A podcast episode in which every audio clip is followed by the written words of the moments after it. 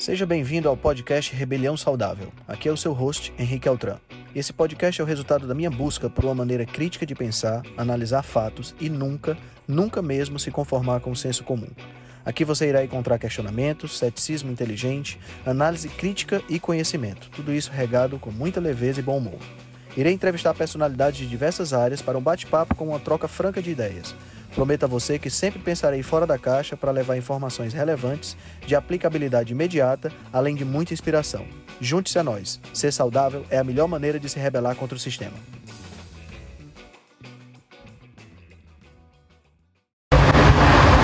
E aí, galera? Resolvemos dar um tempinho para ver se o Insta corrigia a, a, o problema. Vamos ver se deu certo. Se não, a gente vai para o. Nós vamos para o YouTube, tá? Mas a live vai acontecer hoje, sem sombra de dúvida. Estou só aguardando o João entrar aqui. Parece que já. Estou aguardando o João entrar aqui para a gente poder bater o nosso papo. Se der certo, a gente fica por aqui. Se não der certo, a gente vai lá pro YouTube. Tá certo? Eu passo, passo a informação para vocês. Vai ser no meu canal lá no YouTube. Se não der certo por aqui. Vamos torcer para que dê. Cadê você, João? Pronto. E se nós dois conseguimos aparecer ao mesmo tempo? Yes! Agora sim! Yes! Carnívoros unidos jamais serão vencidos. Opa! Muito bom, muito bom. É assim, é, é, é uma questão de persistir, não é? Temos, isto é como tudo na vida, temos que, temos que persistir. Muito bom.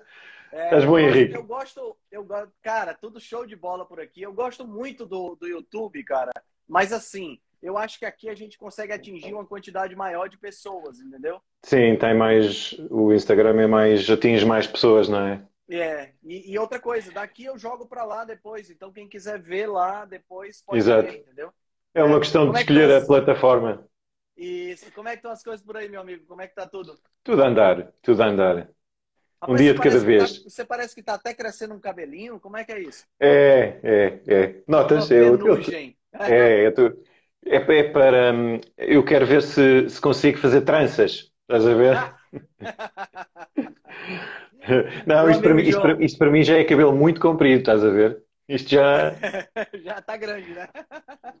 Exatamente. Cara, muito obrigado por ter aceitado o convite. Eu já tava, já tava devendo para a galera aqui uma, uma, uma live com você. Você é um cara especial demais, tá? Teve uma participação genial na primeira jornada da Rebelião Saudável.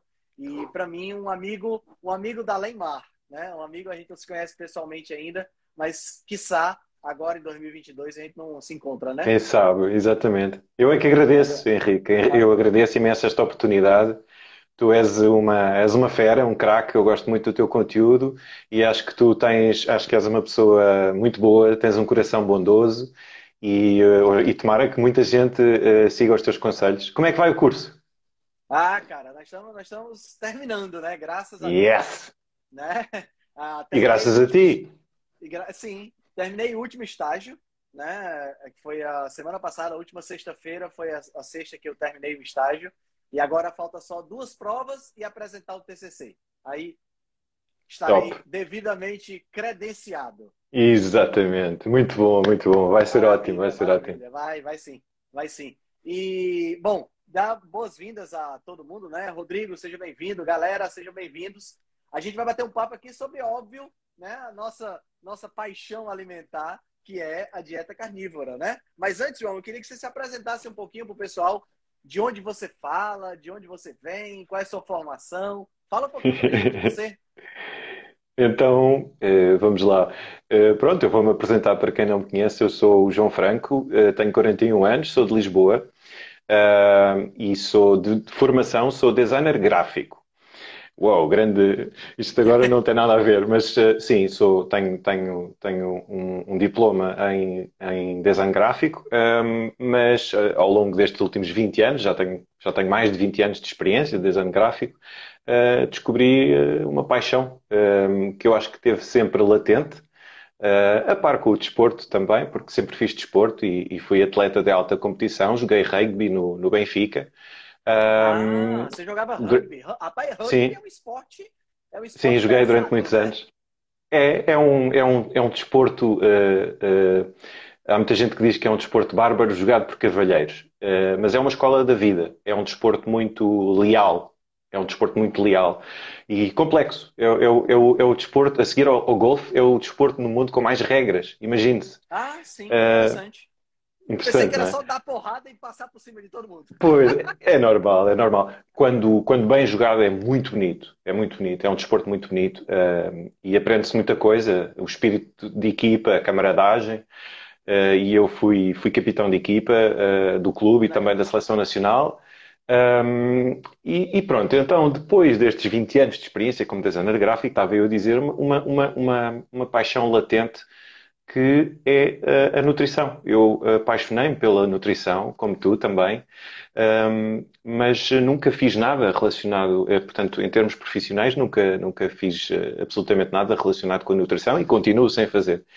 Um, portanto, eh, há uns 4, 5 anos atrás, como muita gente, uh, decidi que estava na altura de fazer qualquer coisa porque estava um bocadinho forte, forte, é uma... aquele, aquele velho eufemismo, né? O cara forte. Exato, forte, exato, estava forte.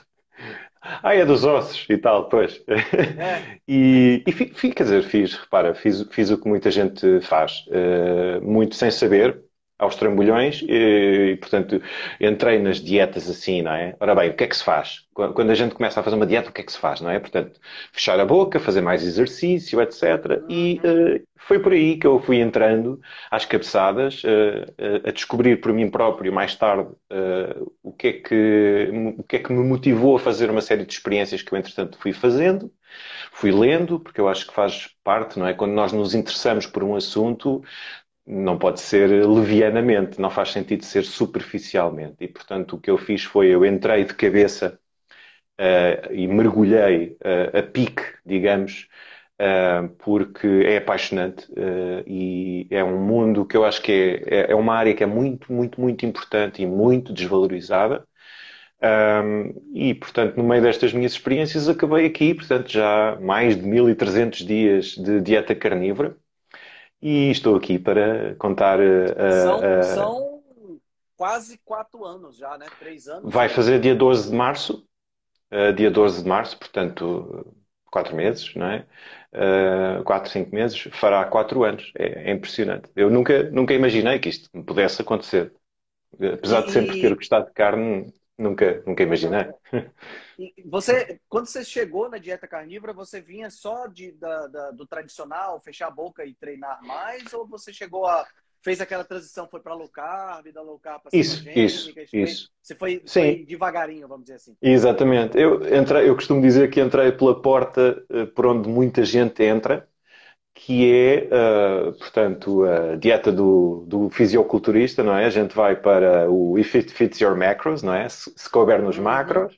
Depois começamos a, a, fazer brincadeiras com as calorias, com os macros, a contar, a pesar a comida, uh, etc. E depois uh, comecei a interessar-me porque ouvi falar de uns tipos que eram umas pessoas assim um bocado estranhas, perdão, que a malta low carb, pá, que diziam umas coisas fantásticas de que uh, o pão era um inimigo e de que havia uma e que a gordura que afinal era boa, a gordura animal, e eu assim, peraí, hum, eu sempre gostei de desafios.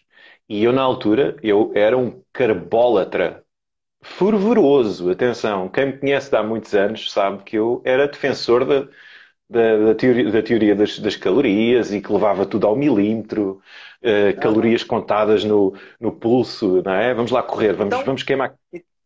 Então, na época que você começou a fazer dieta, funcionou para você? Você conseguiu perder peso, já que você controlou tudo direitinho? Isso, sim. Certo. A gente sabe que a gente, toda a gente sabe que isso funciona. Sim, um, sim. E portanto, o que, o que me fez depois atingir determinados resultados foi a minha resiliência. Isto é, eu, eu sou uma pessoa que, quando meto uma coisa na cabeça, epá, tem que ser. Tem, vou até ao fim. E, portanto, eu cheguei a um ponto em que estava com 12, 12% de massa gorda, estava super trincado, não é? Saradão, saradão como vocês dizem, sim, não é? Sim, sim, sim. Uh, mas havia uma série de problemas uh, subjacentes uh, de saúde que não se resolveram. E aí eu comecei a pensar: espera aí, há aqui qualquer coisa que há qualquer coisa que eu tenho que fazer de diferente, e portanto fui entrando, fui começando a ser influenciado por esses pensadores oblíquos da low uhum. carb hum. e comecei a achar essas maluquices muito interessantes. E comecei a perceber que eu não percebia absolutamente nada de nutrição. E e eu gosto bem, eu gosto de dizer isto porque é muito importante nós percebermos e passarmos essa mensagem que é nós sabemos muito pouca coisa. Há muita coisa que nós não, há muita coisa que nós não sabemos. E é, é bom dizer isso. E também é bom dizer que nós aprendemos com os nossos erros. E, portanto, eu e tu e muita gente estamos aqui de forma abnegada para dizer que já percorremos um caminho de erro. Exatamente. E, e hoje estamos virados para ele de novo, que é continuar a aprender. Exato. Exatamente. Eu gosto muito dessa colocação, divagando um pouquinho aqui, sendo um pouco filosófico. É, você falou uma coisa que é muito interessante. Tem muita coisa que a gente não sabe. E tem muita coisa que a gente não sabe que não sabe. E essa é uma coisa interessante. Né? É um jogo de palavras. É, mesmo. Palavras, é, mas a gente tem assim: o que a gente sabe é isso aqui. O que a gente sabe que não sabe é isso aqui. Mas o que a gente não sabe que não sabe é toda a imensidão Uf, do universo. É. É como uma camada, é, é, como um iceberg, não é? A gente vê a pontinha. Exato. Mas é como tu dizes, é, é muito bem dito. Há tanta coisa que a gente nem sabe que não sabe. Exato. E, é, e, é, e, é, e assim, é, é, muito legal porque a gente, você eu sei que é um leitor compulsivo, gosta muito de ler. Eu também sou um leitor fervoroso, adoro, amo ler. Então, quando, quando a gente descobre, eu não sei, não sei qual é a tua reação, mas quando a gente descobre coisa nova, cara, quando eu começo a ler um livro que eu vejo assim, caramba, eu nunca tinha pensado por esse ponto de vista, eu nunca tinha, sabe? Uhum. Sim, sim, Cara, sim, sim, é, sim. É, é, um, é um prazer inenarrável. não sei se para você é a mesma coisa. É, é um bocado, e, e, e, tiro notas, tiro notas e começo a escrever e começo a pensar em coisas que se calhar eu podia dizer e começo a juntar, mas depois há um problema, que é, os dias são curtos. É. Os pois dias é. são curtos, é complicado. de livros interminável. Não para de aumentar. Eh, eu, eu, já, eu, já, eu, já, experimentei fazer uma coisa eh, e não, ainda não percebi se resulta, que é ler vários livros ao mesmo tempo. Um, mas depois é, quer dizer, repara, é muita coisa, não é? Temos o trabalho, temos a família, temos. Exato, uh, exato. É complicado. Mas, quer dizer, um dia de cada vez, não é? Vamos, é, vamos, vamos, é. vamos indo, vamos fazendo as coisas e, e é assim, com a ajuda de Deus também, tudo há de correr bem, não é? Claro. Legal, legal. É, a Gabi que fica dizendo que quando eu começo a ler, eu me desligo do mundo. Teve um dia que eu estava lendo e ela chegou, falou comigo, ela disse que gritava e eu não escutava, não escutei.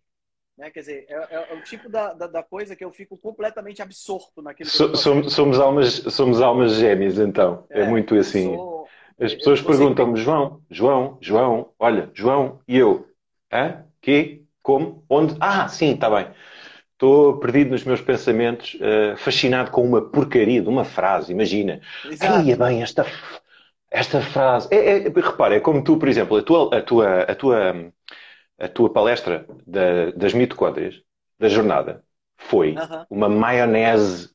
Via-se perfeitamente que tu estavas a tirar uh, partido, proveito, que, que, que, que, tens um gozo tremendo em falar sobre aquele tema. É. Estás a ver? Tu, tu transpiravas essa, essa, esse prazer para as pessoas. É fantástico. Exato, exato. É muito legal, muito legal. Cara, vamos falar de dieta carnívora então? Bora. É, quais são as vantagens que tem? E antes disso, quando a gente fala em dieta carnívora, a gente pode aí, de repente, definir estágios de dieta carnívora, né? Porque se a gente pegar uhum. assim, uma, uma, uma, se a gente pegar na essência da palavra, né, da mesma forma que a gente classifica organismos biológicos, os organismos que a gente considera carnívoros, na realidade, eles são organismos que não necessariamente só comem carne, mas a sua maioria da ingestão é de carne. Né? Então, a gente poderia hum, definir aí diversos estágios de, de dieta carnívora. Desde um estágio onde você tem a maior parte da ingestão a partir de ele elementos de origem animal, até uma carnívora que a gente poderia chamar, sei lá, carnívora estrita, onde você só uhum. come alimentos de origem animal. Como é que você, para você, como é que você classificaria esses estágios? Ou esses tipos, vamos dizer assim? É, é, é, é, uma, é, uma, boa, é uma boa pergunta, porque de facto há, até dentro da carnívora, que é uma dieta tão lacónica, até dentro da carnívora, há franjas uhum. com formas de pensar diferentes. e há, às vezes, até alguma, como é que eu ia dizer, uma disputa, porque Sim. há uns que dizem que fazem assim porque assim, e há outros que fazem assim porque assim, e portanto isto é como em, to, em todo o tipo de, de, grupos e de subgrupos, nós procuramos sempre os semelhantes e identificamos-nos mais com uns do que com outros. Eu gosto uh, da ideia de uma carnívora descontraída, aquilo a que eu chamo uma dieta à base de produtos uh, uh, animais, ou seja, uma, podemos alargar o espectro, porque aquela ideia da dieta do leão, não é? Da uhum. carne, água e acabou, isso é, eh, isso é um nível Jedi, isso é um nível master de, ok, Sim. porreiro. Sim. Ainda bem que, se isso resulta, por exemplo, há malta que tem doenças autoimunes que optam, optam por esse minimalismo e eu acho isso excelente. Diria que é uma abordagem, uma carnívora mais terapêutica, talvez. Uh, portanto, muito simples. Uh, não inventam nos, nos, temperos, por exemplo, não abusam do uhum. sal, há quem tire o sal. Eu, pessoalmente, eu dividiria, uh, de facto, em três grupos, digamos assim. Temos o, o carnívoro, que é aquele carnívoro básico, mas descontraído, que, por exemplo, bebe café. não é? Sendo... Porra, eu bebo café, por exemplo. Eu, Tranquilo. Eu já, já experimentei sem, já experimentei sem, já experimentei com, não notei nada que valesse a pena registar, portanto, mantive, uh, mas já fiz outras experiências e, portanto, eu acho que sim. Há o carnívoro descontraído, que é carne, ovos, e o resto, epá, se como de vez em quando umas azeitonas, se como uma peça de fruta, não é por isso que eu deixo de ser carnívoro, não é preciso claro. sermos fundamentalistas. Pronto. Depois há o tal carnívoro mais puro uh, e duro, que talvez tenha um discurso um pouco mais fundamentalista, que é o tal da dieta do leão, que é carne e água e tudo bem. Uh, agora, depois há, há, um novo conceito, que é um conceito híbrido, que eu, uh, é um conceito com o qual eu tenho alguma antipatia, que é o cetocarnívoro. Fala-se já ouviste seguramente muitas vezes falar do cetocarnívoro, que é uma espécie de, um, de uma cetogénica quase, quase, quase carnívora, ou de uma carnívora com alguns elementos cetogénicos. Na realidade, falar da cetogénica e de falar da carnívora são duas coisas muito diferentes. Eh, uhum. E, portanto, eh, eh, eu, por exemplo, fiz e, estou a fazer desde janeiro uma carnívora mais gorda. Ou seja, é, com mais gordura. Inclu, incluindo, incluindo, eu vi que você incluiu o tutano, né? Você tem incluído... Sim, sim, sim, sim, sim, sim. Ou seja, eu subi, eu subi, subi a quantidade de comida porque estou a comer mais, sim, mas uh, reduzi um pouco na proteína e aumentei a gordura. Uh, a, Amber, a Amber O'Hearn, ela chama-lhe mesmo a, a, lipívora. É a carnívora gorda. Lípido, lípido, lipívora. Lipívora. Uh, e, e, e, é muito fixe. Eu, eu gosto muito. Uh, a nível cognitivo, então. Mas, portanto, vou fazendo experiências, não é? claro, tem que ser claro. assim. Tem que ser eu, assim. Eu acho, eu acho que, que não adianta a gente ser, como você usou a palavra, fundamentalista, né? Ah, eu sou assim e acabou. Não, eu vou experimentar. Não faz sentido. Né? Não faz. É, é a gente, não faz muito a gente, sentido. No final das contas, nós estamos aqui para experimentar as coisas boas que a vida tem para oferecer. Né? Nem mais, nem mais. Né? É, é muito por isso. Exemplo, eu... Por exemplo, Sim. não sei qual é a sua opinião, mas é, é, eu pretendo visitar a Europa, né? E eu nunca comi um pastelzinho de Belém em Portugal. Pô, então eu vou-te lá levar. Eu vou perder essa oportunidade? Vou claro perder, que não. Né? Eu não vou, a vida é muito curta. Se eu morasse em Portugal, provavelmente eu comeria uma, duas vezes, talvez três, e depois ia só quando fosse levar um amigo que fosse me visitar. Mas claro. eu, eu levo-te lá, eu levo-te à fábrica dos pastéis de Belém. Olha aí, que maravilha. Fica já combinado.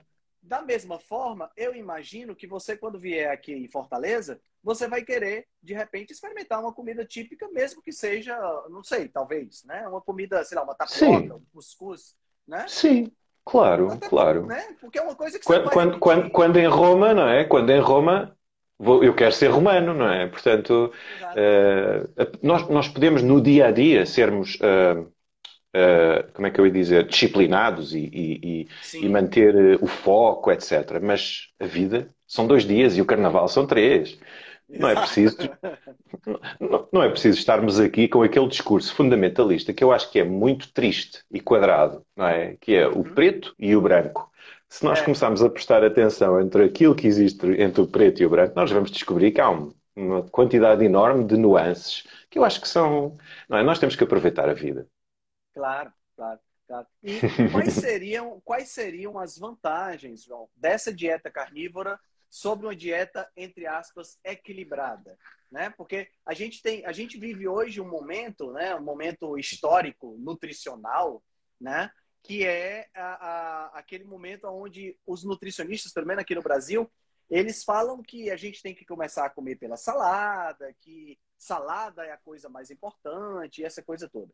E a partir daí se cria uma espécie de dieta equilibrada, onde você tem muita salada e um pouquinho de alimentos de origem animal.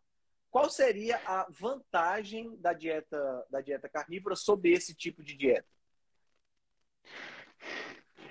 É uma pergunta difícil. Não, uh, não, meça, não meça palavras, tá? Pode falar à vontade. Obrigado, obrigado. Eu, eu, eu, eu, eu, eu, eu, eu tiro os filtros, eu tiro os filtros. Uh, a primeira coisa que me vem à cabeça é que o conceito de uma dieta equilibrada é, na, na realidade, um, um guia de lucro para a indústria alimentar. A definição do equilíbrio, o senso comum, não é? Que a gente ouve por aí, é o, o boato, não é? O diz que disse.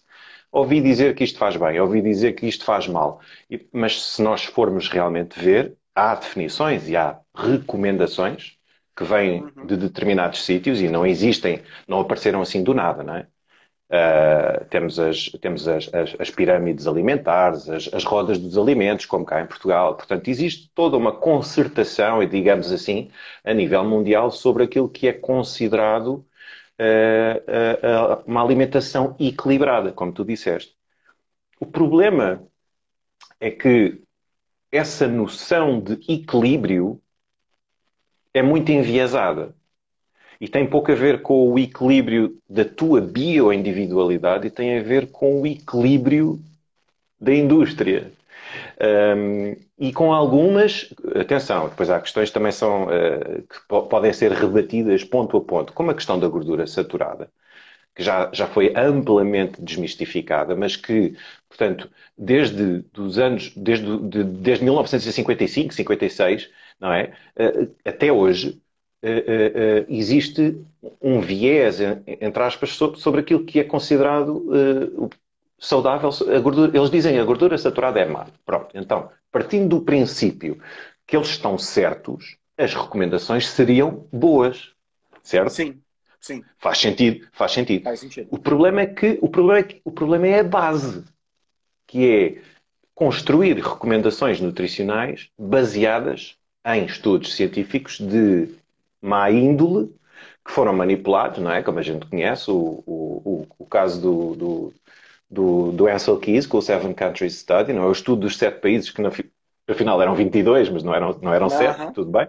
Ele escondeu informação e muito provavelmente, se essa informação toda se soubesse hoje, há 50 anos, há 50 anos para cá, o, o pequeno almoço das pessoas não era cereal de caixa, era bacon com ovos mexidos, por exemplo. Portanto, é. essa tua pergunta é, é, é difícil de responder, mas o conceito do equilíbrio tem a ver com aquilo que nos dizem. Onde é que a dieta carnívora entra? A dieta carnívora entra porque a dieta carnívora é a dieta uh, que uh, diz respeito à nossa evolução como, como, ser, como, como, como ser humano. Uh, nós, os nossos antepassados mais antigos, mais longínquos, eles eram hipercarnívoros. Sim. Está mais, já foi, isto está mais do que uh, já foi explorado e já foi debatido e, e criticado até, mas uh, nós comíamos inclusivamente animais carnívoros. Portanto, nós caçávamos Sim. tudo. Não havia, não havia nada que o homem não caçasse. É? da, da, a gente estava no topo, no topo da cadeia alimentar. Da cadeia alimentar. Exatamente, exatamente. Uh, e, e, portanto, uh, uh, é, é, preciso entender que as dietas da moda são, na realidade, as dietas dos últimos 100 anos. E isso faz-nos repensar na definição do que é que é uma dieta equilibrada. É uma dieta equilibrada considerando os últimos 100 anos, com tantas recomendações de, de cereais, leguminosas, frutas, hortícolas, E carne, assim, do tamanhinho da nossa mão, não é? Como dizem, para a gente comer É, a a carne do palma da tamanho da mão, nossa né? mão. Exato. Pode ser a mão direita, a mão esquerda, os pés. É, Eh, e, você e- falou- e- e é por uma coisa aí. legal, né? A dieta da- as dietas da moda são as dietas dos últimos 100 anos, porque a, a, a moda é aquilo que vem e passa, ou aquilo que é, sei lá, ah, muito recente. Se a gente tiver que Isso. analisar qual é que é a dieta que deveria Mais ser antiga. do ser humano, a dieta mais antiga, é a dieta que nós já vínhamos fazendo há, há muito tempo. Isso Né? mesmo. É a dieta com a qual nós evoluímos, aliás. Há muitas pessoas que referem este, este é? por exemplo, pessoas que estudam ah, o paleolítico, etc., paleontológicos, etc., eles, eles, este- estes termos são utilizados nesse seio, não no seio da nutrição. Eles dizem a dieta com a qual nós evoluímos. É preciso entender isto. E isto é importante no sentido de, de- de compreender a nutrição que nos tornou humanos. E, Sim. portanto, a carne vem de lá do tempo da outra senhora, não é? E está connosco Exato. desde o início. E, portanto, não faz sentido nós contrariarmos isso. Isso, Só para fechar então exatamente. essa, essa, essa parte das, das, das recomendações, nós estamos a chegar a um ponto em que, por N motivos, N motivos, motivos bem claros, não é? O meio ambiente, a saúde, destaca estes dois pilares, digamos assim, dizem-nos que, nesta altura, dizem-nos assim, temos que comer menos carne. E eu digo, lamento, mas não. Nós temos que comer é mais carne e menos Exatamente. outras coisas.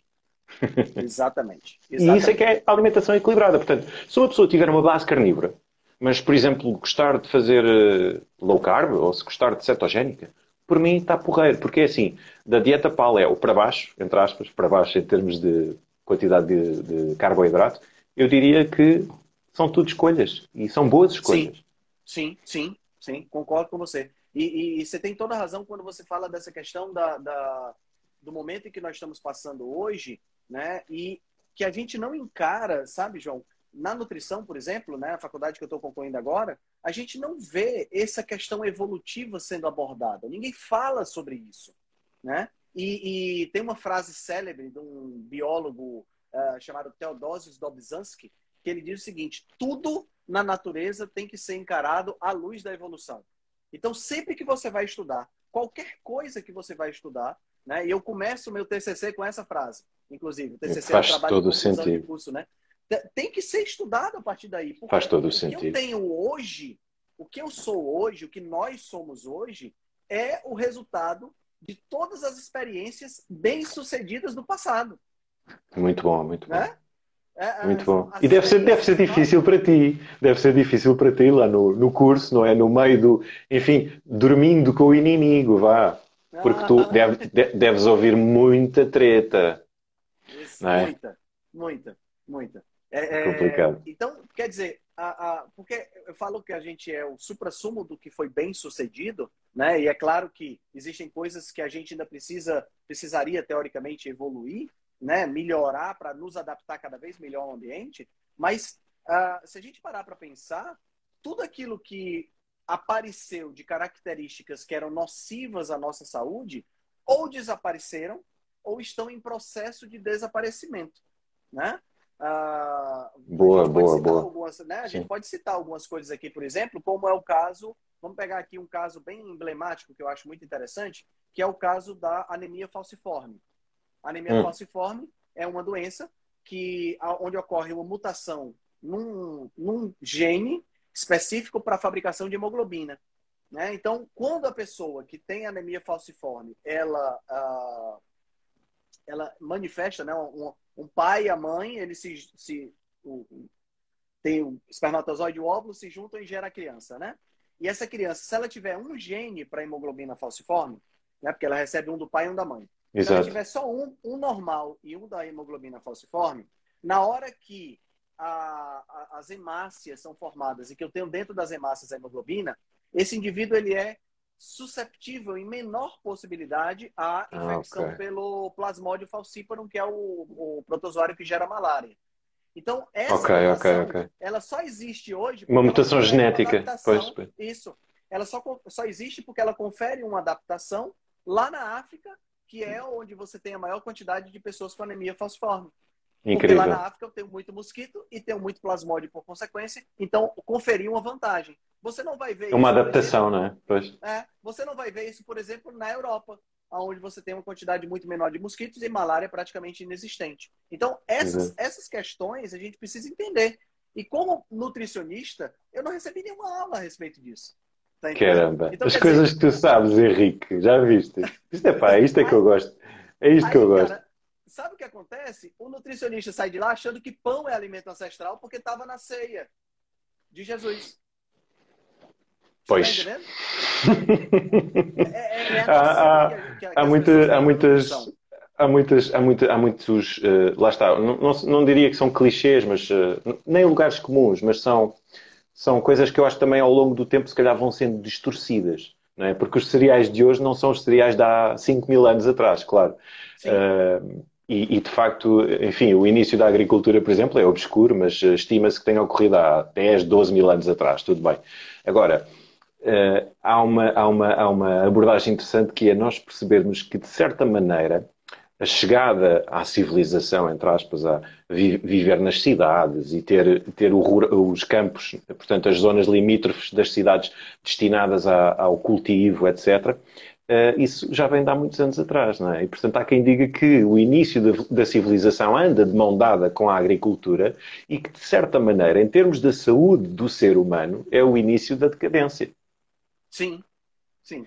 ah, inclusive, inclusive, eu fiz uma entrevista uma vez com o Dr. Bill Schindler, não sei se você acompanha ele no... É um cara que eu... Putz, Bill Schindler, é, ele é antropólogo, né? E ele tem um... Ele assim, assim de repente não estou a ver. Cara, ele é fantástico. Um cara que eu... Ei, deve ser um craque. Porque ele tem, uma, ele tem uma visão bem antropológica da nutrição. Isso é, que, é, que é o que me interessa. Tá entendendo? Boa. E eu fiz Excelente. uma entrevista com ele uma vez e é interessante porque é, é, quando a gente pega, ele disse que no primeiro dia da faculdade de antropologia, que ele chegou na sala, a primeira coisa que o professor disse foi o seguinte: aqui nós temos ossos de indivíduos pré-agricultura e de indivíduo pós-agricultura. Quem de vocês conseguiria me dizer quem são os pré e os pós-agricultura? Primeiro dia de sala de aula, ele disse que foi essa a, a, a introdução do curso para ele.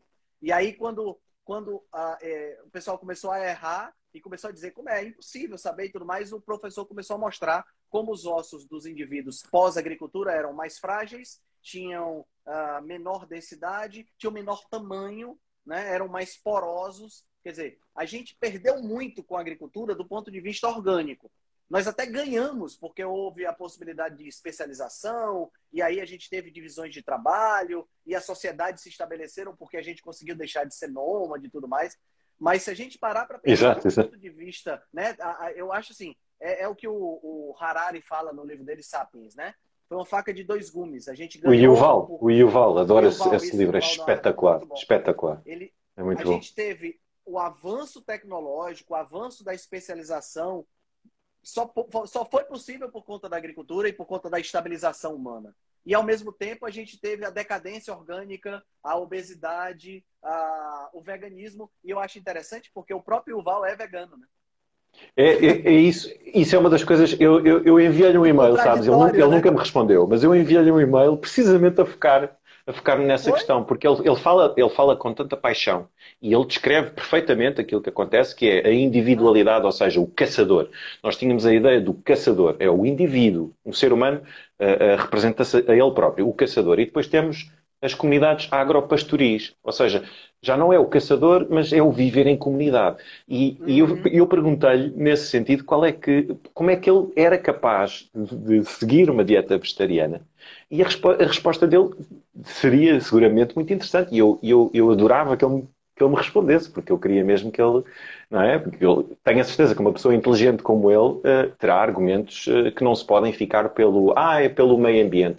Ah, é por causa da saúde. Não, tem, tem que haver outra motivação. Não sei. Não sei. Espiritual, é, talvez. É. Não sei. Talvez. É, não sei. Bom, me fala uma coisa, João. Uh, você falou em doenças autoimunes. Por que a dieta carnívora seria interessante para doenças autoimunes? Ora, um, isso é, é, uma, é uma pergunta excelente uh, e eu vou simplificar ao máximo, sem entrarmos aqui naquele calão uh, científico. Basicamente é assim: uh, as doenças autoimunes são caracterizadas por o corpo agredir-se a ele próprio, ou seja, temos uma questão que é, temos a inflamação, a maioria das pessoas pensa que a inflamação, pensam sempre em doenças, mas a inflamação é importante.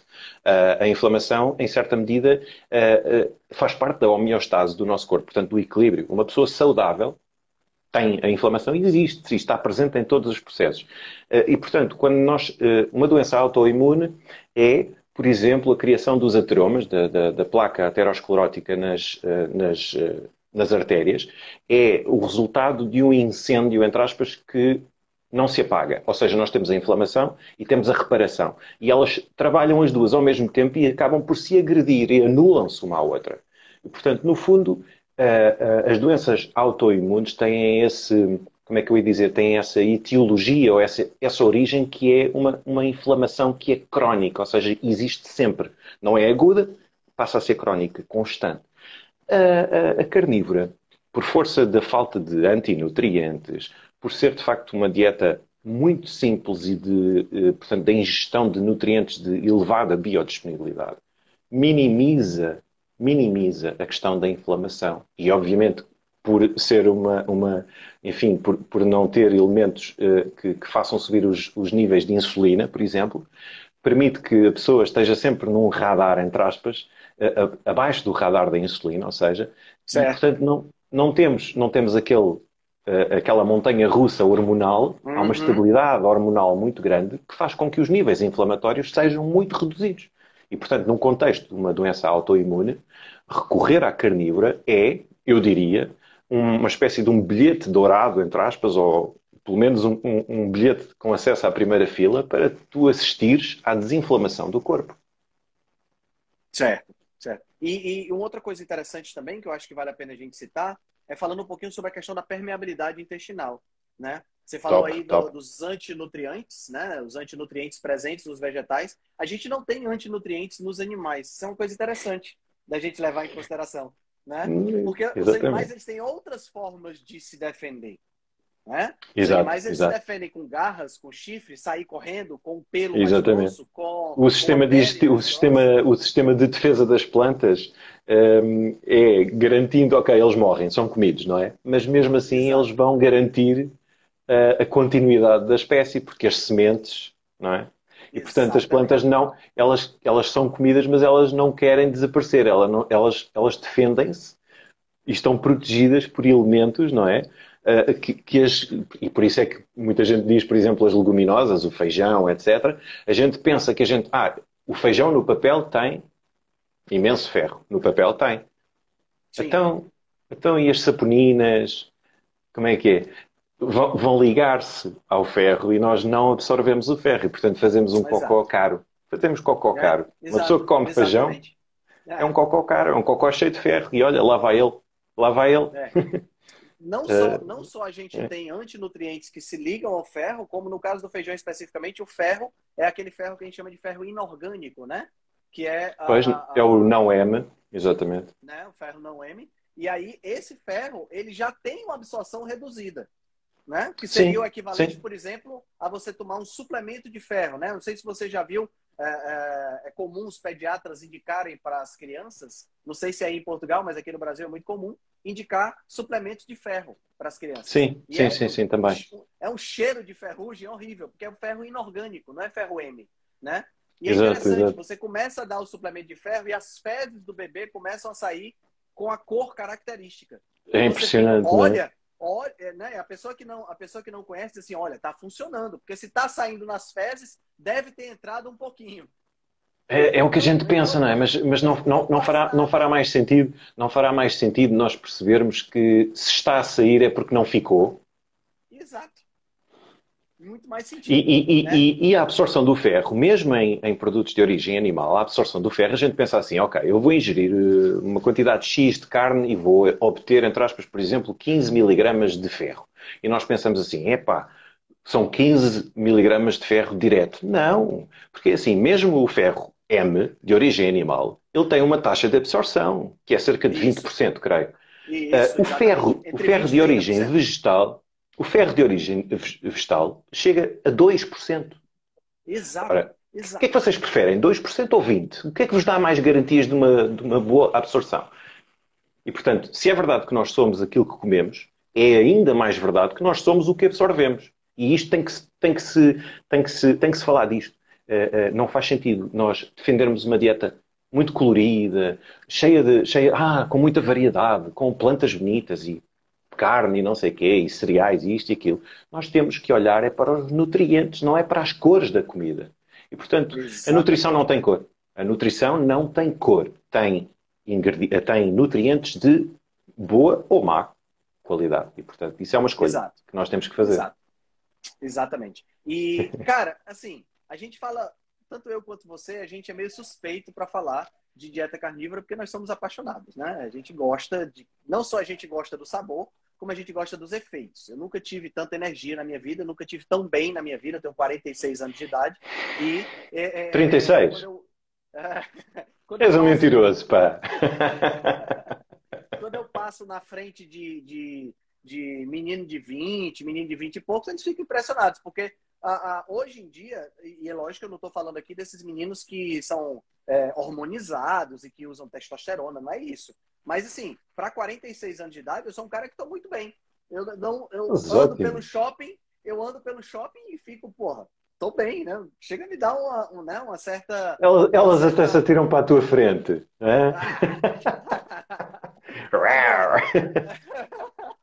Agora, uh, teria alguma desvantagem que você consegue ver na dieta carnívora? Você ah, consegue sim, ver algum, algum, downside nessa, nessa, sim, nessa dieta, nesse estilo de vida alimentar? Sim. Uh, um. Umzinho.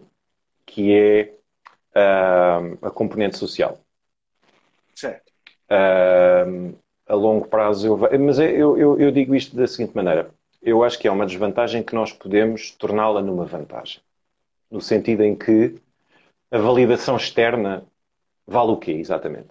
Porque é que eu preciso que os outros validem as minhas escolhas?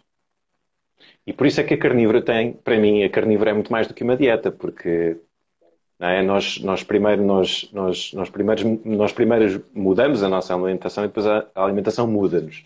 E, portanto, a, a, a, carnívora, para mim, é uma forma de pensar.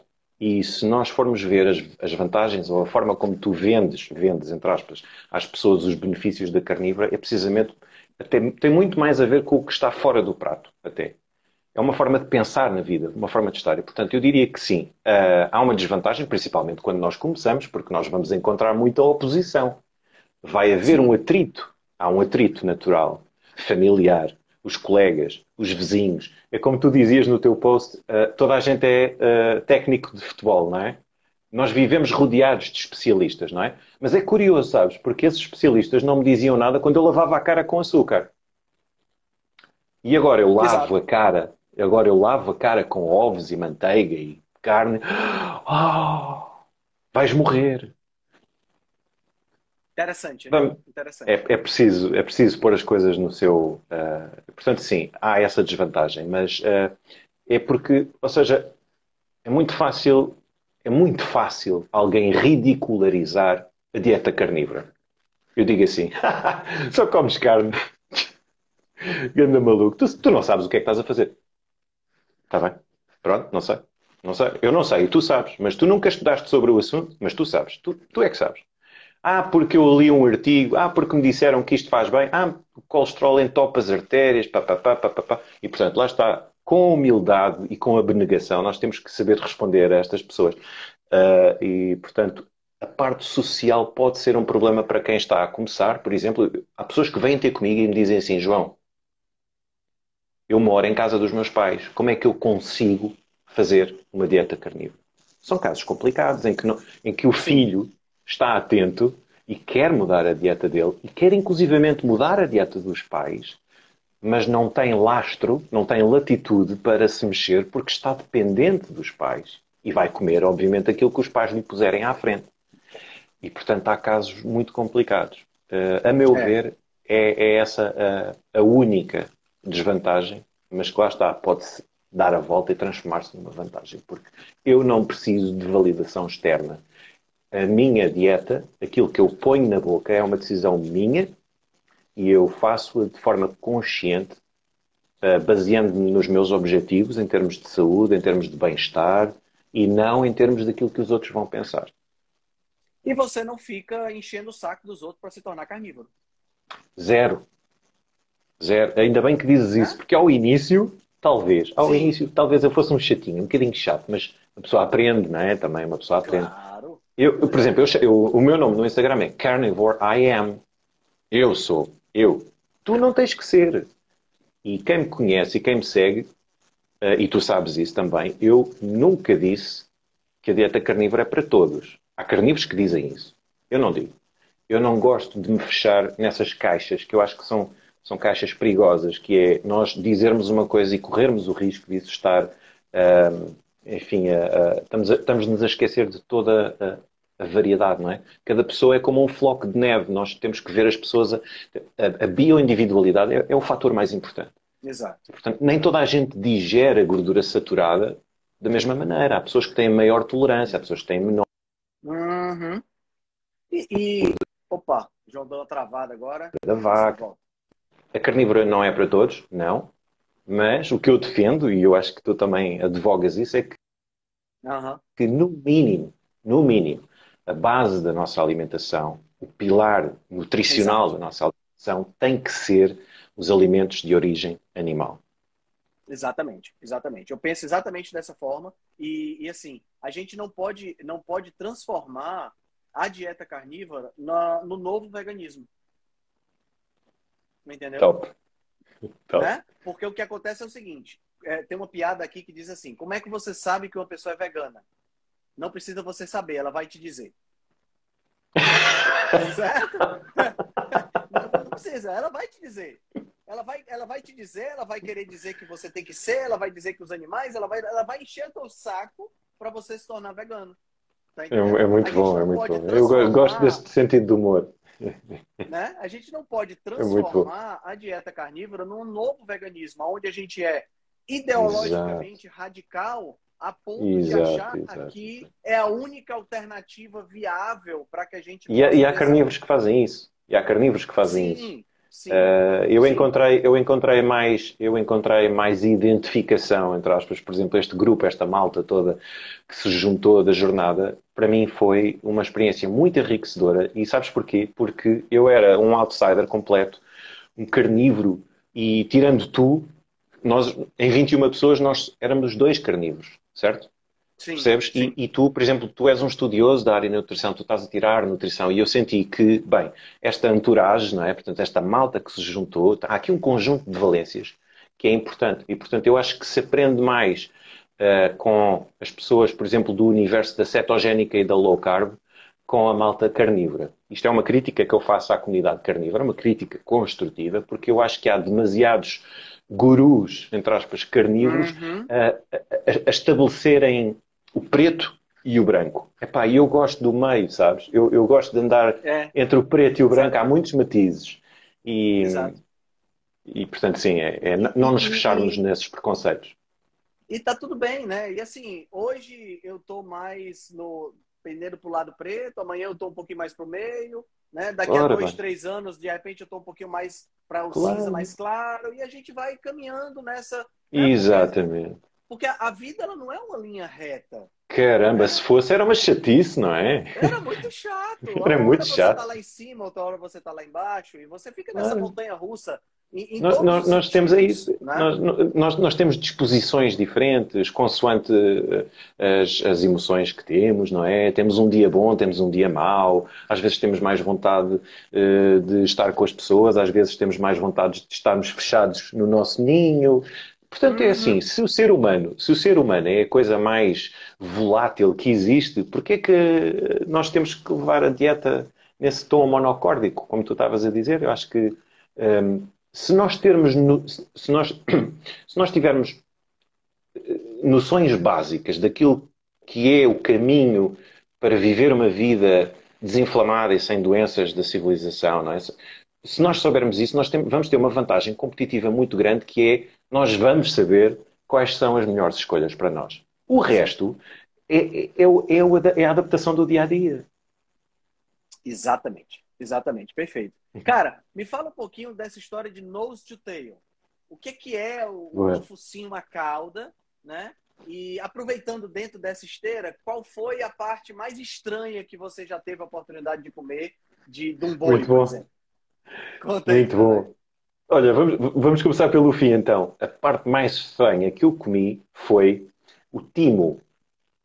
O timo. Certo. O timo, o timo é uma, é uma glândulazinha um, e, e é difícil de arranjar. Vou-te já dizer, é muito difícil de arranjar porque nos matadouros, onde eles fazem o abate dos animais, isso normalmente vai sempre fora. São coisas que vão fora, naturalmente. E, portanto, aparece um tipo estranho como eu a dizer assim: olha, guarde-me o time. E eles ficam: o quê? Epá, às tantas eles nem sabem onde é que ele está. Atenção. E então, é muito provável, porque eles olham para aquilo e aquilo é peça, peça, peça, peça, lixo. Pronto. E eu quero algo daquilo que vai para o lixo. Então o timo é uma coisinha deste tamanho, amarela, amarela, vê bem a quantidade de gordura que aquilo tem. Parece gelatina, ok? Parece gelatina e aquilo come-se assim cru.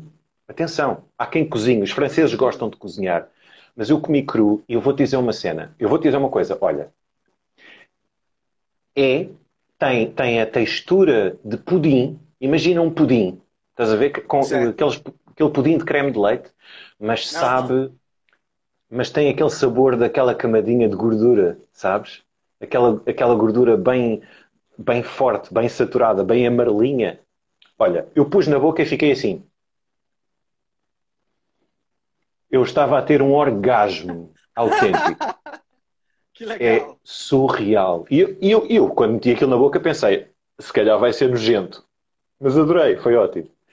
Um, o nose to tail. Bom, então, sim, o focinho à cauda é um conceito que eu acho que é muito interessante uh, e que uh, ultrapassa a questão alimentar, por causa da questão também do desperdício alimentar. Há muita nutrição que é descartada, e é pena, não é? Numa altura em que se fala tanto de fazermos melhores escolhas e fala-se de, de, de, de, não é? o que é que nós gastamos, se gastamos muito papel, se gastamos muito plástico, etc. Uh, ah, há muita nutrição que vai para o lixo. E é pena. É pena porque uh, a nutrição não é, não, não é por ser bonito, não é? Imagina, um bife é um corte de primeira, não é? Um, um contrafilé, um ribeye. É um, um bife com um aspecto, um baita aspecto, não é? Mas isso é uma parte nobre do boi. É uma parte nobre, é uma parte que é cara. E, portanto, se Sim. eu comesse carne de vez em quando, se calhar um bifezinho daqueles, porreiro. Quando nós comemos, que é o meu caso, quando eu como 28 quilos de carne por mês, nós temos que encontrar outras soluções. Exatamente. porque senão. É. Porque senão o papel vai-se todo, não é? Um, e, e, portanto, é muito interessante desse ponto de vista, porque torna a dieta muito mais sustentável em termos financeiros, mas na realidade, dizem os entendidos, as pessoas que, li, que lidam diariamente com os animais, que faz sentido nós comermos o animal todo porque é uma nutrição completa. Por exemplo, a parte da frente do boi é mais gorda, a parte de trás do boi é mais magra. Porquê? Porque eles têm umas pernas poderosas, não é? Atrás, têm muita tração, uhum. não é? Tração animal. Sim, e portanto sim. nós temos o, temos o músculo, temos a gordura entremeada da parte da frente do boi, o cupim, o cachaço, o peito, a barriga são cortes mais gordos. Uh, e depois temos as vísceras, que adiciona, adiciona, adiciona profundidade e riqueza à dieta. Uh, ainda que eu não defenda, atenção, o consumo de vísceras como fundamental. Eu não acho, certo. ao contrário de muita gente, eu não acho que uh, as vísceras sejam fundamentais numa carnívora. Acho que se a pessoa gostar, deve comer, deve experimentar, porque também é interessante, lá está, eu estava a contar esta experiência do Timo, nunca na vida tinha comido. Portanto, também tem essa parte gastronómica que é interessante, que é nós experimentarmos coisas que nunca experimentámos. Sim, eu nunca sim. tinha comido, eu, eu... eu, nunca tinha comido pulmão, ah, por exemplo. Pulmão, pois é. A, a, e é ótimo. Entrou agora, né, a, a minha namorada, a chefe Gabriela Carvalho, e eu, eu beijinho para ela. Dando, eu vivo dando desafios, né, para ela. Eu já, ela preparou para mim ontem, por exemplo, comi fígado, que é uma coisa que eu quero até já tocar nesse assunto. Mas uma vez eu trouxe rim para ela. E aí eu disse, tá aqui, é amor. Você que é a chefe, prepara o rim para mim. Tão e, bom, assim, tão bom, eu gostei, eu gostei demais da, da, da, experiência. Ela não gostou muito de fazer, ela achou que ficou meio com cheiro de xixi. Mas, mas eu Certo, certo, a, certo. A há truques, há truques, há truques. Mas é verdade, o rim tem, o rim tem, lá está, porque faz todo o sentido que cheire a ureia, não é? Estamos a falar é, do. Exato. exato. Mas é, dá para dá para dá para lavar. A dificuldade, sim, né? sim. a dificuldade de conseguir, João, essas, esses, essas, esses órgãos aqui. Eu concordo com você que as vísceras elas não são é, fundamentais. Ou seja, se o cara for fazer dieta carnívora e não comer vísceras, vai ser um problema. Eu acho que não. Eu acho que não. Acho não. que você consegue muito bem, é, é, muito bem ter, ter uma excelente nutrição comendo apenas só o músculo, a parte muscular do animal, Exato. sem sombra de dúvidas. No entanto, eu penso como uma questão de respeito ao animal, como uma, como uma questão de, é, de aproveitamento mesmo, né? Porque quando eu, quando eu penso, no, quando eu penso no, na quantidade de animais que são mortos em uma lavoura de soja, por exemplo, animais esses que ficam são mortos e não são aproveitados, não servem de comida para absolutamente ninguém. Isso me dá uma dor no coração, entendeu? Exatamente. Mas quando eu penso na dieta que eu faço, que é uma dieta aonde eu como não só a carne muscular, mas eu como a língua, eu como o fígado, eu como o pulmão, eu como. Nunca comi o tino, vou procurar para ver se eu consigo encontrar. Né? Então eu consigo aproveitar o animal por completo. Eu respeito muito bom, a vida Henrique, daquele animal bom. que morreu para me dar para me dar sustento. Né? Eu Exato. penso muito nisso também. Nessa questão, nessa conexão mais energética, mais espiritual, que é uma espiritual. coisa bem ancestral. Uhum. Né? Uma coisa bem ancestral. Gosto muito, gosto muito dessa tua, gosto muito dessa tua colocação e isso entronca naquilo que eu disse sobre a dieta carnívora ser muito mais do que a dieta. É uma forma de nós olharmos para o que nos rodeia. E tu disseste tudo agora. E por isso é que, de certa maneira, a dieta carnívora nose to tail é uma dieta mais vegana do que a dieta vegana. Sim, sim. Porque sim. Nós, nós, nós sabemos que há uma vida, não é? há um animal que morre para que eu continue e nós termos noção e gratidão uh, ajuda, ajuda também a nós a localizarmos no mundo, a percebermos onde é, que, onde é que nós estamos e qual é o nosso papel. E essa posição de abnegação perante a natureza, para mim, é fundamental. Sim, sim, eu penso muito exatamente bem. dessa forma e, e, e, eu vejo que, que a gente poupa muito mais o ambiente quando a gente faz isso, entendeu? Quando a gente pensa dessa forma. E é engraçado, Uau. sabe, João? Uau. Porque a, a, a, eu não sei como é aí em Portugal, mas aqui no Brasil, os pratos que envolvem vísceras, eles são, ou pelo menos aqui no Nordeste, vamos dizer assim, os pratos que envolvem vísceras são iguarias, né?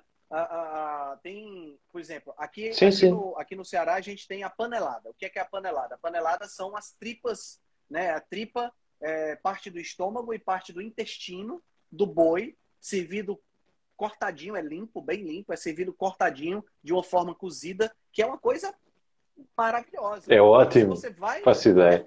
É, é como as tripas à moda do Porto. É, agora, sabe o que é interessante? Se você vai para um restaurante que serve panelada, aqui, aqui no, em Fortaleza tem o Quina do Feijão Verde. É um restaurante que tem uma panelada maravilhosa. Quando você vai para lá, quem está comendo panelada são aquelas pessoas que é, tirando eu, por exemplo, mas são aquelas pessoas que são aquelas pessoas que não fazem dieta, são aquelas pessoas que, ah, elas estão comendo isso aí porque é aquilo que faz mal, é aquilo que tem muita gordura, é aquilo que vai fazer mal. Essas pessoas não estão preocupadas com a Exato. saúde. É engraçado. São esquisitos.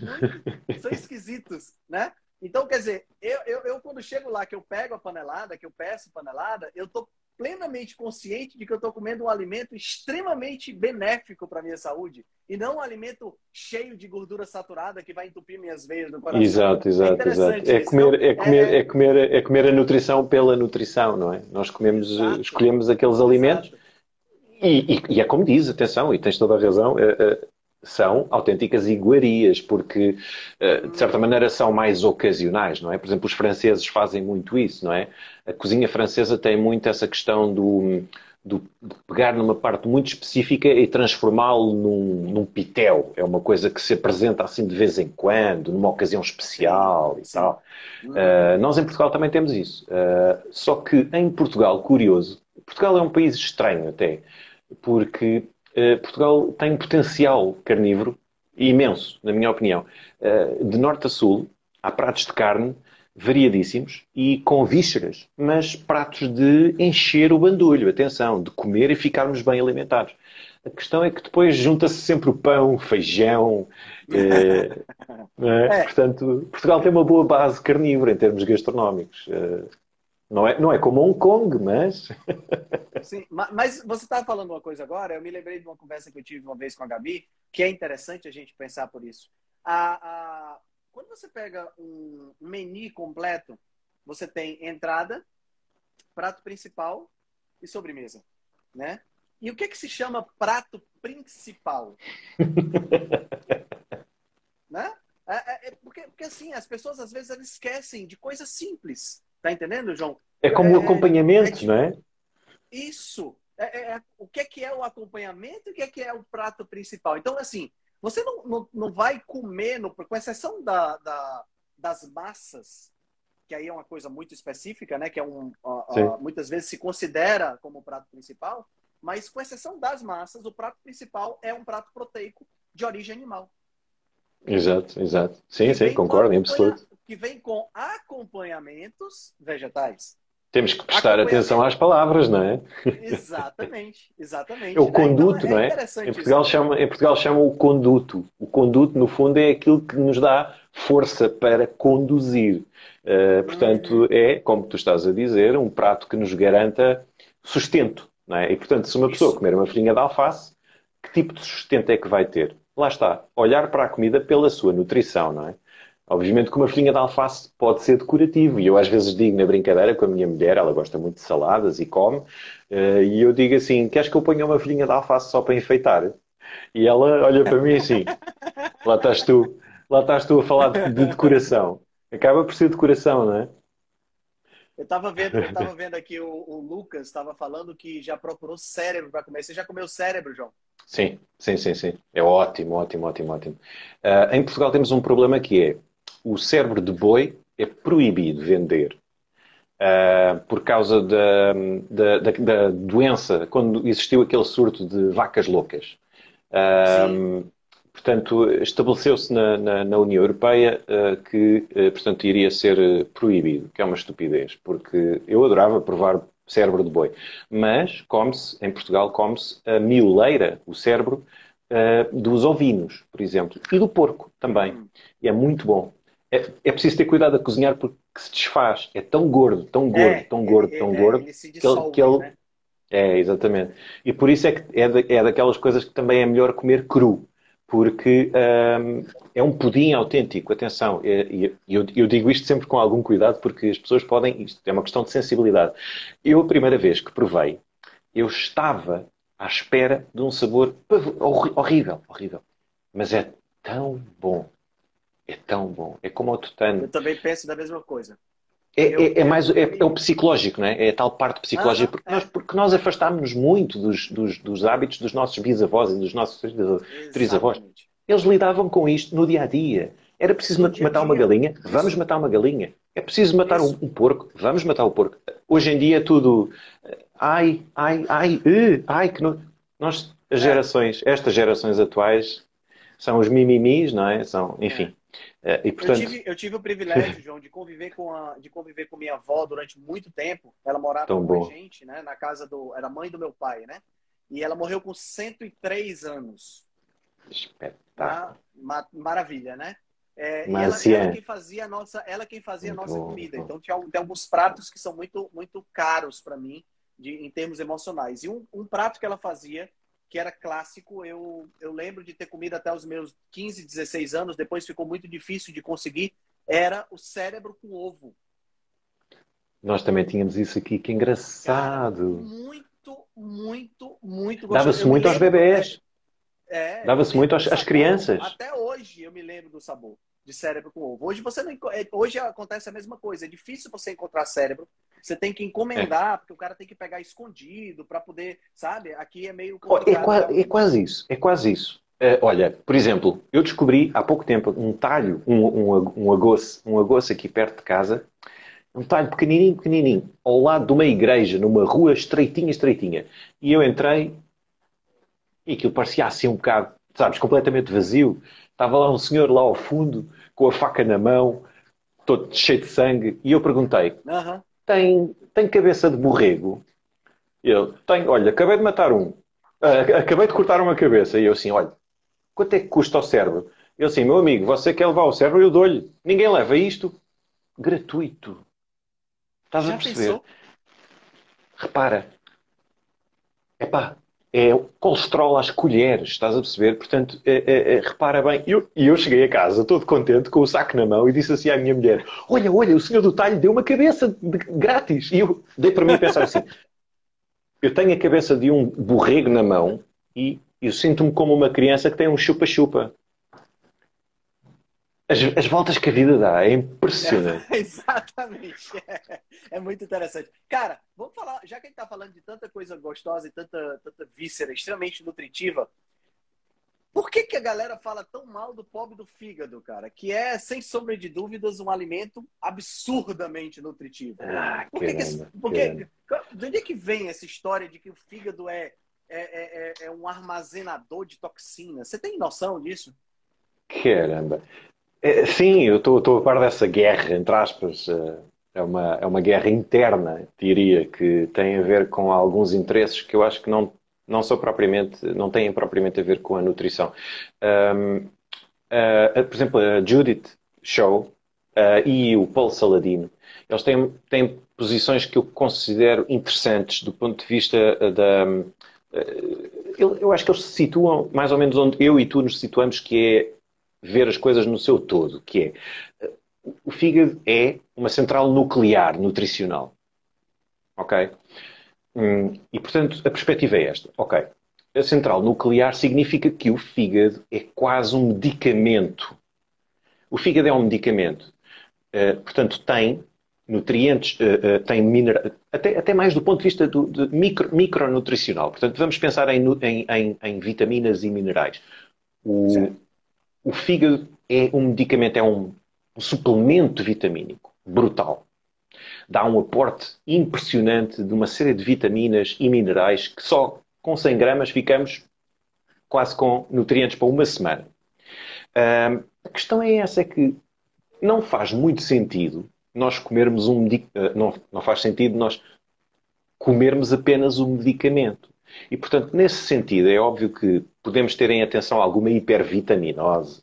Há aquela questão da vitamina A, mas isso também é tudo muito discutível, não é? Porque a maioria das pessoas, elas têm deficiência de vitamina A.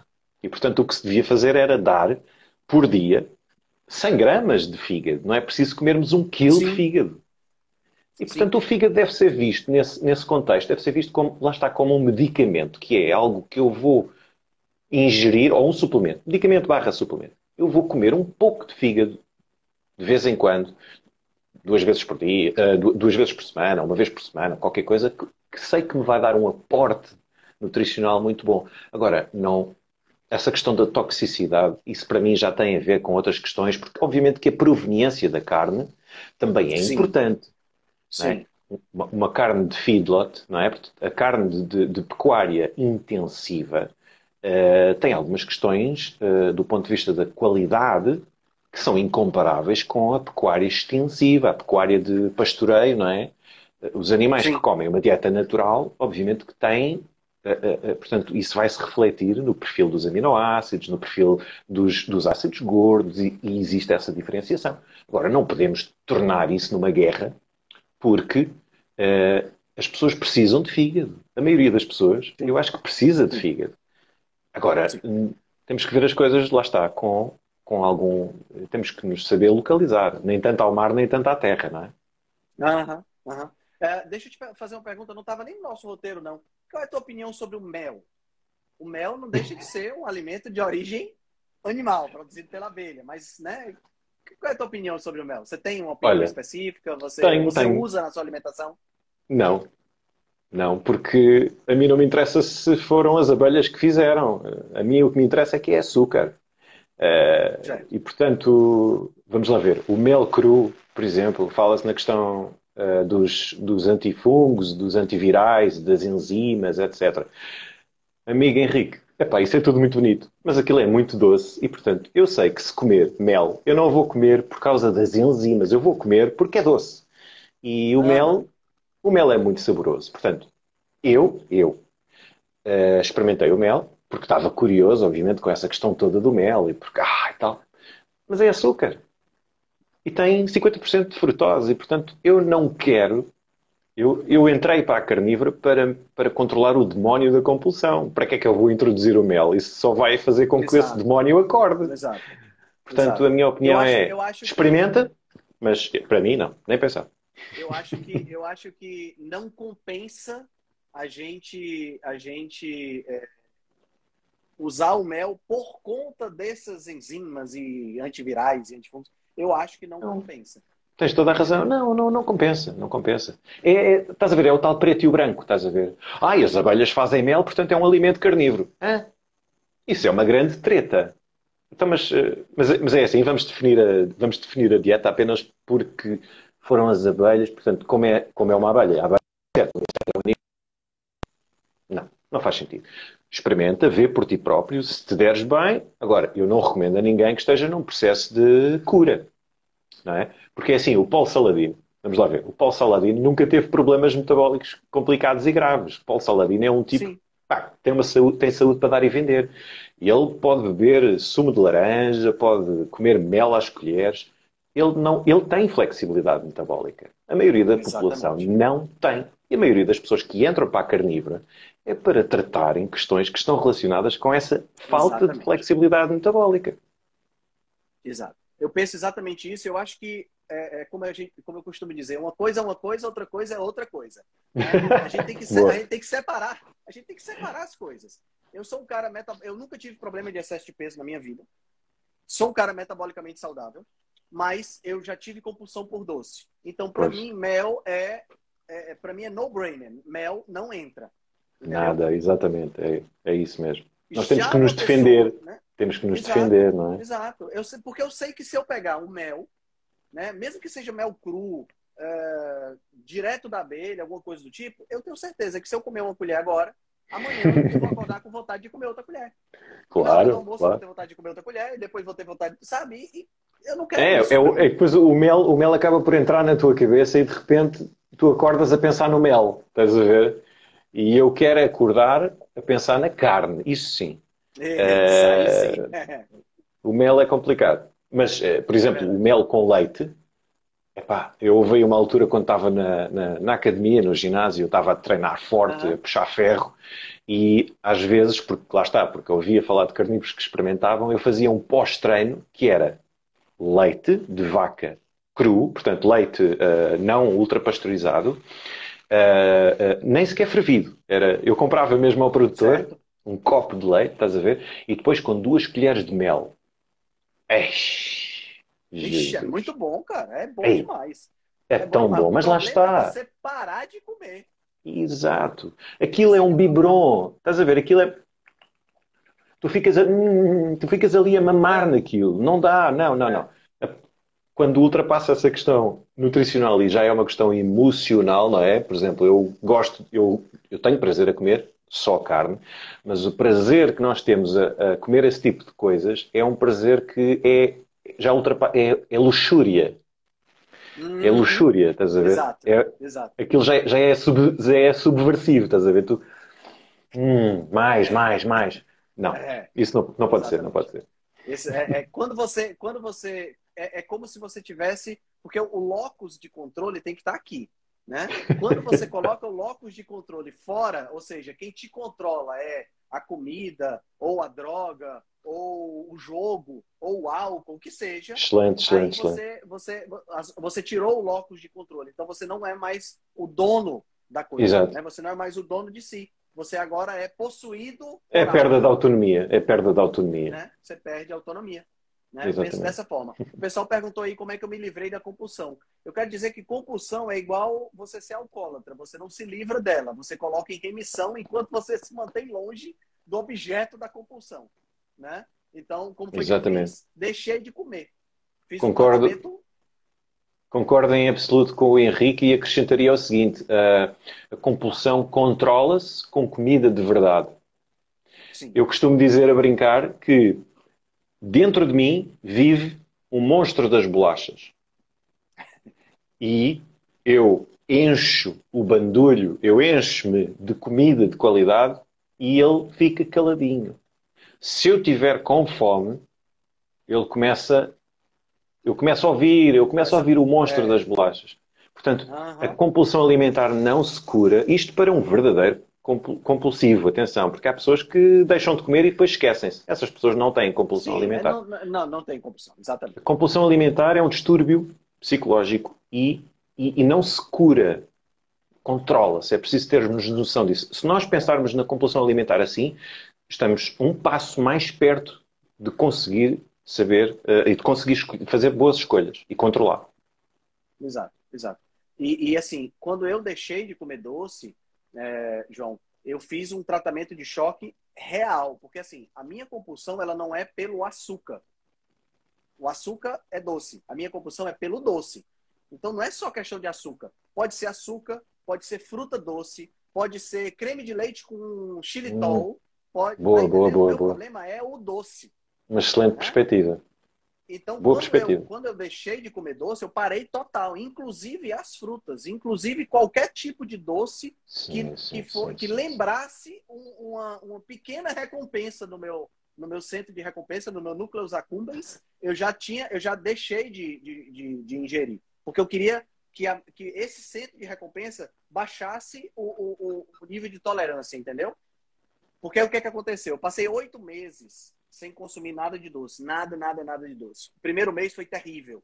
Parecia que eu era um, um zumbi drogado, precisando desesperadamente da droga. Um negócio assim assustador. Assustador. Mas uma vez que essa sensação parou, durante oito meses eu consegui ficar sem nenhum tipo de doce. E o interessante é que quando eu comi novamente o doce, aquilo já era tão doce, porque o meu nível de tolerância baixou, né? Já era tão doce que eu não queria mais comer. E muda o palato, não é? Exato, exato. Muda, exato. muda, muda o paladar. Agora, eu sempre que vou comer doce, por alguma razão, um aniversário, alguma coisa, ou até mesmo quando a Gabi faz uma, uma sobremesa maravilhosa para mim, eu sempre me coloco na posição de eu vou comer, mas eu já sei que eu vou ter que forçar a minha, vou ter que, vou ter que exercitar a minha força de vontade. Consciência, Porque consciência, é né? Isso. É, é, é, esse monstro das bolachas que você falou, né? Eu, eu tenho que manter ele calmo isso. Entendeu? Então isso. eu não vou. Eu não, é, é, porque senão pode despertar um episódio de compulsão e eu comer agressivamente algo que eu não queria exagerar naquele momento. Exatamente. E, exatamente. e, infelizmente a gente, a gente não percebe. Né? Você começa a comer, daqui a pouco você está indo com a mãozinha, está indo com a mãozinha, daqui a pouco você está indo e você, caramba, eu comi tudo. E você Exato. meu Deus, né? O episódio de compulsão ele acontece assim, você nem percebe que está tá fazendo. É, e depois olhas para trás e de repente tens três meses a comer porcaria. Exato. Exato. E, e, e é, é, import, é, importante, é importante essa, essa autoconsciencialização, como tu estás a, a, dizer, e isso é uma perspectiva muito interessante. Por acaso nunca tinha pensado nisso. Que é tu, uh, tu saberes que vais, eu gosto desta expressão brasileira, saber que vais pôr o pé na jaca, disse bem? Sim, sim, sim. ou, ou chutar o balde. Eu já vou aprendendo umas coisas. Uh, mas fazê-lo uh, sem culpa, de forma consciente e tranquila, porque amanhã voltas à, à labuta. E, portanto, nós temos que fazer este, este, compromisso, porque assim, depois a, culpa também faz com que a compulsão se torne uh, uma desculpa, não é? A pessoa fica, às tantas fica, acaba por descarregar na comida, não é? Perdido por 100, perdido por mil, não é? Portanto, se eu comi isto uhum. tudo, olha, amanhã vou comer e que se lixe. É, e nós não podemos deixar fugir esse controle. Se nós deixamos, Exatamente. depois é muito difícil e pode passar muito tempo. Exatamente. É eu, eu tive, eu tive, eu tive no... e tem que valer a pena, entendeu, João? Aquilo que eu falei do pastelzinho de Belém aí em Portugal. Tá entendendo? Exato, eu tive num, eu tive num cruzeiro. E, Ocasiões, cara, não é? É, tive, os doces do cruzeiro eram as coisas mais lindas do mundo. Lindos, as coisinhas coloridas e com pedacinhos de chocolate assim. Hum. Aí eu disse, cara, eu não vou conseguir resistir, né? Então dei. Mas assim, João, foi uma decepção tão grande.